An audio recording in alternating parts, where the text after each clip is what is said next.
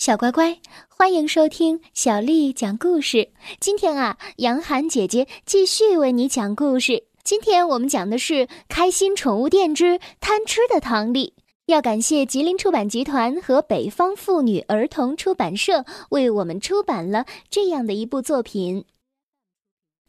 为了阻止唐丽变成一只鹅，吃完午餐之后，六个小家伙就围坐在宠物室的草坪上。开始想办法了。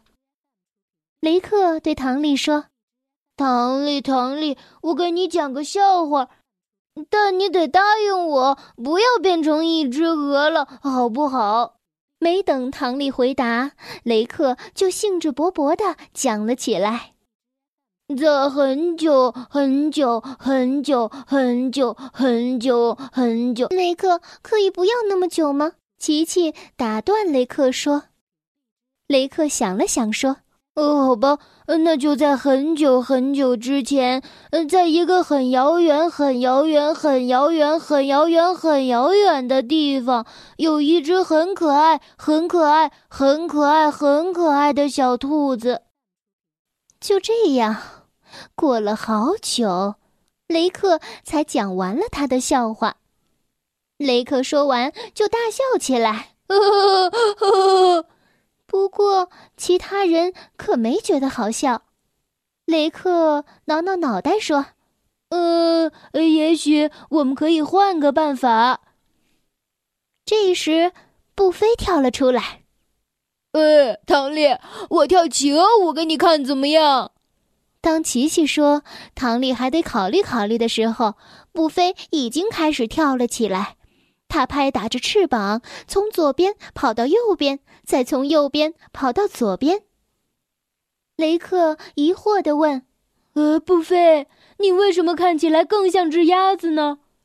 布菲摇摇头说：“嗯，不，鸭子应该是这样的。”然后他一边跳舞一边学鸭子嘎嘎叫。大家都点头说：“哦，是这样。”哦，是这样，鸭子就是这样。可无论是雷克的笑话，还是布菲的舞蹈，都没有让唐丽好起来。他还是不停的打嗝。唐丽烦躁的上蹿下跳。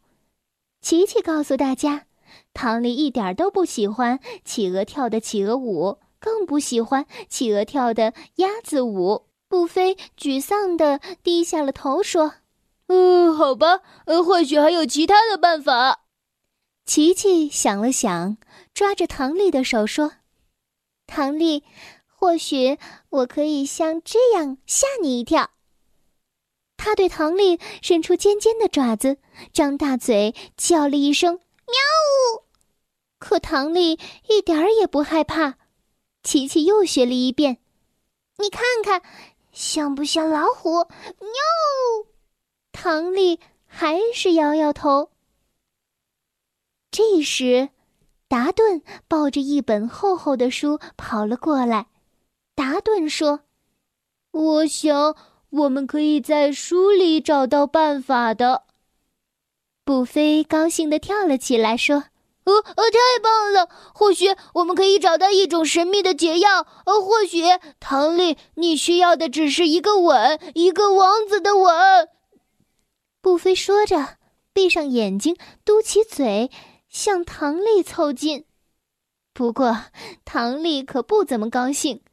他从身后拿出一个锤子，砸在了布菲的头上。哦，雷克在一旁催促达顿。达顿，快看看书里说了些什么。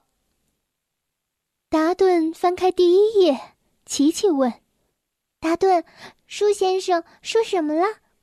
达顿说：“一百种吃核桃的办法。”核桃，这可是唐丽最喜欢的食物，他高兴地跳了起来。可琪琪说：“现在不是研究吃的时候。”因为等唐丽变成了一只鹅，就不能吃花栗鼠的食物了。唐丽失望的坐了下来。雷克问：“达顿，舒先生还说了别的什么吗？可达顿觉得困了，他开始看不清书上的字。青蛙变王子的九九八十一种可能。布菲兴奋地跳了起来，说：“哦，这个听起来不错。”雷文也连连点头说：“是啊，是啊。”布菲急切地说：“达顿，达顿，快给我们念念吧！”琪琪的头摇得像拨浪鼓。不不不，达顿，还是先找办法帮帮唐丽吧。可达顿已经听不到大家在讲什么了。他一头栽进了书里，呼呼大睡。雷克遗憾地说：“达顿睡着了，呃，这一下我们再也找不到办法了。”就在大家丧气的时候，雷文突然指着唐丽头顶上方叫了起来：“哦，那是什么？”唐丽一抬头，雷文又叫了起来。哦，唐丽，一个东西掉进了你的嘴里。唐丽吓了一跳，赶紧捂住自己的嘴。琪琪扒开唐丽的嘴巴说：“啊，让我看看，让我看看。”雷克说：“不会是苍蝇吧？”“不，我觉得应该是一只蜘蛛。”雷文指着唐丽头顶上的蜘蛛网说。苍蝇、蜘蛛，这可是唐丽最害怕的东西了。他张大嘴，呸呸呸的往外吐。琪琪安慰唐丽说：“唐丽，唐丽，你不要怕，我可没瞧见什么苍蝇和蜘蛛，它们或许已经在你的胃里了。”唐丽一听更难受了，她大叫着，飞快的冲了出去。哇！救命啊！我不要他们待在我的嘴里，更不要他们待在我的胃里。雷克听到唐丽说话的时候，惊喜极了。唐丽，哦，你又变成花栗鼠了。他可不在乎苍蝇还是蜘蛛，重要的是唐丽已经不会变成一只鹅了。达顿和布菲欢呼起来：“哇，太棒了！唐丽变成花栗鼠了！”琪琪看着唐丽和雷克追逐的样子，开心极了。呵呵，我还是喜欢花栗鼠的唐丽，瞧它多可爱。就在大家庆祝的时候，雷文却悄悄地向自己的家走去。他心里想：看起来……还是雷文的主意最棒了。讲完了这个故事，艾米对妈妈说：“艾米识破了雷文的小计谋。妈妈，其实没有东西掉进唐丽的嘴里，对不对啊？”劳丽说：“是啊，那是雷文故意吓唐丽的。”艾米笑起来。呵呵，真是个狡猾的小家伙。不过劳力说，唐丽再也不敢吃那么多胡萝卜了。他可不想真的变成一只鹅。艾米想了想说：“妈妈，松饼还是明天吃吧。”艾米也不想真的变成小胖妞。劳力笑起来，小孩子就是这样可爱啊！听故事的小朋友们。打嗝是一种常见的消化道受刺激的症状，一般打嗝大多是轻而短暂的。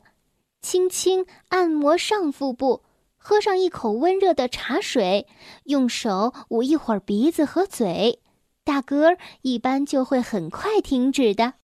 小乖乖，今天的故事就为你讲到这儿了。如果你想听到更多的中文或者是英文的原版故事，欢迎添加小丽的微信公众账号“爱读童书妈妈小丽”。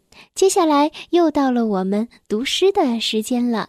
今天为你读的是李白写的《古朗月行》：“小时不识月，呼作白玉盘。”又疑瑶台镜，飞在青云端。古朗月行，李白。小时不识月，呼作白玉盘。又疑瑶台镜，飞在青云端。古朗月行，李白。小时不识月，呼作白玉盘。又疑瑶台镜，飞在青云端。